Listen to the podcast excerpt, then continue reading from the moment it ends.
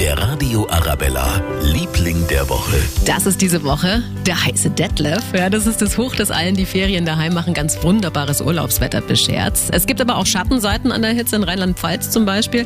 Da ist es so trocken, dass, aktuell, dass es aktuell verboten ist, den Pool zu befüllen oder auch den Rasensprenger anzumachen. Wir haben mal nachgefragt, bei uns gibt es damit Gott sei Dank noch keine Probleme, hat uns Michael Silber von den Stadtwerken München erklärt.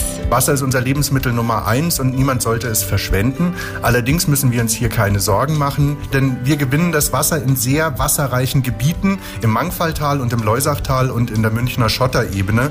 Wir haben hier eine Wassermenge, von der wir in der Regel nur die Hälfte nutzen, um sie als Trinkwasser nach München zu bringen. Das bedeutet, es ist für jeden genug zum Schwimmen, zum Trinken und zum Abkühlen da. Darauf stoße ich an mit einem Schluck Münchner Wasser. Der Radio Arabella, Liebling der Woche.